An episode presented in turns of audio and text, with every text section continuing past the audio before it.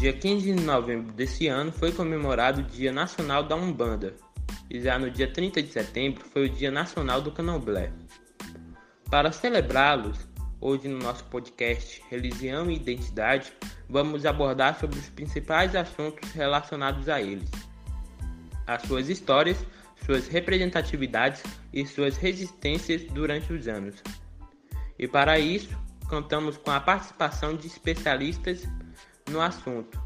Ellen Souto, estudante pesquisadora do IFNMG, e também contamos com a presença de Manuele Fagundes, também estudante e pesquisadora da instituição. Bom, gente, eu sou Iago Souto e é muito importante vocês estarem aqui para falar sobre o tema de hoje. Muito obrigado pela presença de vocês. O candomblé é uma religião que tem uma vasta cultura e é rica em preceitos. Pouquíssimas pessoas conhecem realmente essa religião a fundo. Para que a pessoa possa se aprofundar mais e ter um conhecimento muito melhor, é preciso estudar muito e desfrutar muito de seus benefícios. O candomblé é rico em energias positivas e seu culto pode trazer muita paz e felicidade. Essa religião teve origem na África, na cidade de Ifé, e foi trazida para o Brasil pelos negros e orubas. No Brasil, temos cultuado somente 16 orixás, que são seus deuses. Essa religião sofre muito preconceito desde épocas passadas e até hoje é muito mal vista, principalmente pela religião cristã. O candomblé é visto também por ser uma religião muito diversificada, pois a aceitação de pessoas diferentes, tipo as do movimento LGBTQIA, são pessoas que muitas vezes são oprimidas pela sociedade, pela religião cristã e acabam procurando o candomblé para fazerem parte. Com isso tudo, o candomblé sofre tanto preconceito e tantos discursos de ódio que pessoas que participam chegam a ser violentadas fisicamente e verbalmente, e seus terreiros são queimados, são quebrados e mais. Há legislações que são contra esse tipo de violência. A discriminação, discriminação motivada pela religião é considerada crime no Brasil. A Lei 9459/2007 pune com multa e até prisão de três anos quem zombar ou ofender outra pessoa por causa do credo que ela professa, ou impedir e atrapalhar cerimônias religiosas. Nesses casos, não cabe sequer o pagamento de fiança para que o acusado responda ao processo de liberdade. Além disso, esse tipo de crime não prescreve Deste modo, os acusados podem ser responsabilizados independentemente da data da denúncia. Todas as expressões religiosas devem ser igualmente respeitadas e protegidas, assim como a opção de não ter nenhuma religião, afirmam a ministra da Mulher, da Família e dos Direitos Humanos, Damares Alves, e o secretário nacional de Proteção Global, Sérgio Augusto de Queiroz, em nota oficial. Os afro-brasileiros são discriminados, tratados com preconceito, para não dizer demonizados, por sermos de uma tradição africana afrodescendente. Logo, estamos afirmando que o racismo é a causa fundamental do preconceito ao candomblé e demais religiões afro-brasileiras diz Francisco Rivas Neto, sacerdote fundador da Faculdade de Teologia com ênfase em religiões afro-brasileiras. Passo agora a palavra para a especialista Manuele. Pois bem, segundo a história, Zélio Fernandinho, nascido em 10 de abril de 1891 e fundador, assim como podemos dizer, da Umbanda no ano de 1908, a seus pouco mais de 17 anos, começou a se comportar de forma estranha e até mesmo anormal para sua família. Sem muito compreendimento, eles levaram-o para o hospício do seu tio, acreditando que algo seria resolvido. No entanto, como é possível imaginar, o psiquiatra não resolveu e não descobriu nada ao certo. Os sintomas de Zélio é, não estavam escritos em nenhuma literatura médica. Portanto, como era muito comum, o especialista sugeriu que o encaminhasse para um padre, pois esse acreditava que Fernandinho havia sido possuído por um ser do mal e que era necessário realizar um exorcismo. Todavia, esse também não obteve um resultado específico. Depois de certo tempo, Zélio, prestes a se preparar para a entrada na marinha, desenvolveu uma paralisia inexplicável. Novamente, os familiares, em busca de ajuda médica, não conseguiram resolver nada. Agora, o que é fascinante nessa história é que, de certa forma, o fundador do umbandismo profetizou que ele iria, no dia seguinte, levantar da sua cama e começar a andar. E foi realmente isso que ocorreu. Ele levantou-se e, como se nada tivesse ocorrido, ele começou a caminhar. Sua mãe, Dona Leonor de Moraes, é, concomitantemente levou Zélio a uma corandeira chamada Dona Cândida, figura conhecida na região onde morava e que incorporava o espírito de um preto velho chamado Tio Antônio. Tio Antônio recebeu o rapaz e, fazendo as suas rezas, lhe disse que ele possuía o fenômeno da mediunidade e que deveria trabalhar com a caridade. Sendo assim, é, posteriormente, com a ajuda de um amigo da sua família, o fundador da religião foi levado ao Centro Espírita de Niterói.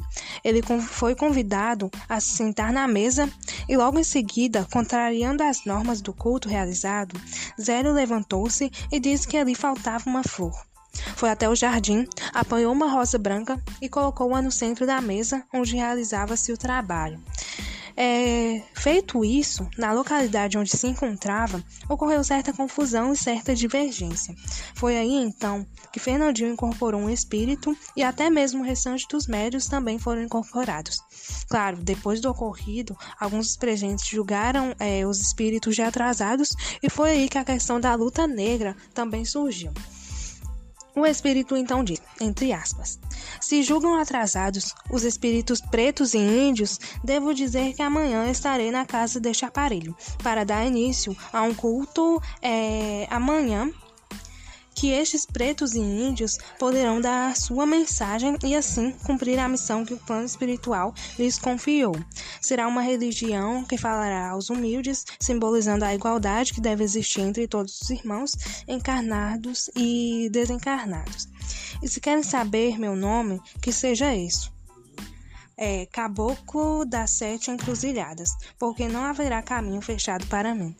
E o médium ainda perguntou para o espírito se ele achava possível que uma pessoa fosse participar do culto. E foi aí, contrariando a todos, que no dia 16 de novembro de 1908, na rua Floriano Peixoto, São Gonçalo, Rio de Janeiro, aproximadamente das 8 horas da noite, estavam presentes os membros é, da Federação Espírita, parentes, amigos, vizinhos e do lado de fora uma multidão de desconhecidos presentes é, neste culto. Foi assim que podemos dizer que no dia 15 de novembro de 1908, a religião Banda teve início e hoje mostra-se como uma das religiões mais populares do Brasil e também de certas partes do mundo. Um ponto que eu acho interessante focar é sobre a questão do tão famoso termo macumba. A gente sabe que, infelizmente, o termo é muito utilizado de forma pejorativa.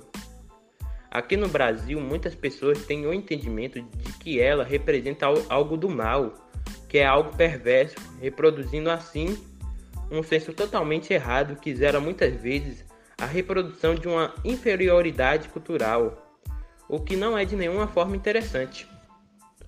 Alguma de vocês poderiam explicar ao público a questão do que a macumba verdadeiramente indica e sobre a questão do preconceito que ainda está presente na sociedade? Macumba é um instrumento de percussão de origem africana, semelhante a um instrumento reco-reco no Brasil. Por meio de um processo de amplificação de sentido, o termo macumba passou a referir-se também às oferendas religiosas ligadas às religiões de matrizes africanas. Macumba, principalmente no Brasil, é associada a uma oferenda ruim que fazem para outras pessoas, mas esse termo tá, está totalmente equivocado. É verdade, muitas pessoas ainda confundem as duas religiões e pensam que são sinônimos, mas, como a especialista disse, cada uma tem as suas concepções específicas. Bem, pelos grupos, a nossa produção saiu à procura de algumas opiniões e perguntas que as pessoas têm sobre o tema. Vocês podem respondê-las? Bem, segundo uma aluna que não quis se identificar para ela, desde que eu era criança, sempre escutei minha família associando esse termo a alguma espécie de bruxaria, feitiçaria, mas acho que esse termo não se resume a apenas isso. Não sei muito sobre o assunto, não tenho curiosidade para pesquisar e nunca fui questionada sobre essa palavra. Penso que essa minha falta de interesse sobre o assunto se deve ao fato desse termo não ser geralmente mencionado pela comunidade na qual estou inserida, ou porque ele é sempre associado a algo ruim. O que vocês dizem sobre isso? Realmente, essa está certa. Sempre tivemos pensamentos equivocados, tanto socialmente como culturalmente. Por quê? Porque na nossa sociedade está imposto a religião cristã, onde a religião cristã julga todas as outras que não façam parte delas. Então, esse termo ser relacionado à bruxaria, isso é normal, a gente cresce realmente. Porém, a partir do conhecimento adquirido com pesquisas, e quando o aluno é inserido em outro ambiente, um ambiente que explica sobre, que aborda essas pautas, que é muito importante, o aluno deixa de ter esse conhecimento medieval de eras passadas, porque realmente o candomblé, a umbanda, não tem nada a ver com bruxaria. É uma religião como outra qualquer, segue seus deuses como outra qualquer, somente é diferente da cristã. E isso a gente tem uma ideia de que tudo isso é mal, a macumba é mal e não é. Pessoas fazem oferendas para seu Deus e por aquilo que ela acredita, igualmente com a religião cristã. Bem, há uma notícia muito marcante que revelou, infelizmente, essa questão da intolerância. Ela é a seguinte: Conhecida como Mamãe Dedê de Yansan, Mildreles Dias Ferreira faleceu na madrugada do dia 1 de junho deste ano, após sofrer um infarto fulminante que teria como principal causa a perseguição sofrida durante todo o ano de 2014 até a sua morte. Foi desde que uma igreja evangélica se instalou em frente ao terreiro Yodedan que as ofensas não mais pararam, diz Mary Antônia Monteiro, filha adotiva da religiosa ao delegado responsável. Ela dizia que em 45 anos da instalação do terreiro, nunca imaginou que seria tão perseguida e humilhada como nos últimos tempos. Com isso, fragilizou-se, adoeceu e acabou falecendo. Vocês poderiam nos dizer o que esse acontecimento representa para, ele, para esses povos? Hum, bem, a meu ver, o que aconteceu com a Yalorixá foi uma verdadeira barbaridade. Foi, na verdade, uma amostragem do que o preconceito, ou melhor, do que a intolerância religiosa pode causar. Na minha opinião, é, em um país como o Brasil, que apresenta como a quinta maior religião do território as religiões afro-brasileiras, esse acontecimento mostra-nos o quão, primeiramente, as pessoas são muitas das vezes ignorantes, e isso no sentido de, além de não terem conhecimento acerca disso, também preferem ignorar essas manifestações, e também nos revela que as pessoas preferem ficar com a mente fechada para isso e ainda preferem acreditar no que o senso comum diz. Ou seja, as pessoas acreditam que essas concepções representam mal e que elas fazem é, abre aspas, a macumba vista de forma pejorativa. Bem, estamos quase chegando no final do Religião e Identidade. Eu gostaria de saber como esses povos, com o passar dos anos, têm se mostrado fortes. Como eles se mostram resistentes. Pode-se dizer que essas religiões, principalmente a do candomblé, são muito importantes para a preservação tanto física quanto cultural desses povos. Portanto, na época da colonização, pode-se dizer que quando os negros chegavam da África, toda identidade pessoal e religiosa foi tirada. Além disso, eles eram até mesmo obrigados a serem batizados com nomes portugueses e foram obrigados ainda a serem cristãos, ou seja, a seguirem a religião católica. Porém, eles encontraram uma forma é, muito inteligente de resistência. Eles começaram a identificar algumas semelhanças entre os santos católicos e os africanos e fingiam para os portugueses que estavam cultuando os santos cristãos, mostrando-nos hoje a proteção dessas culturas, é, que eles desejavam muito proteger a identidade de cada um. Bem, gente, infelizmente o podcast de hoje está no final, mas desde já agradeço a participação das especialistas. É uma honra ter pessoas tão capacitadas como vocês. Até o próximo Religião e Identidade. Tchau!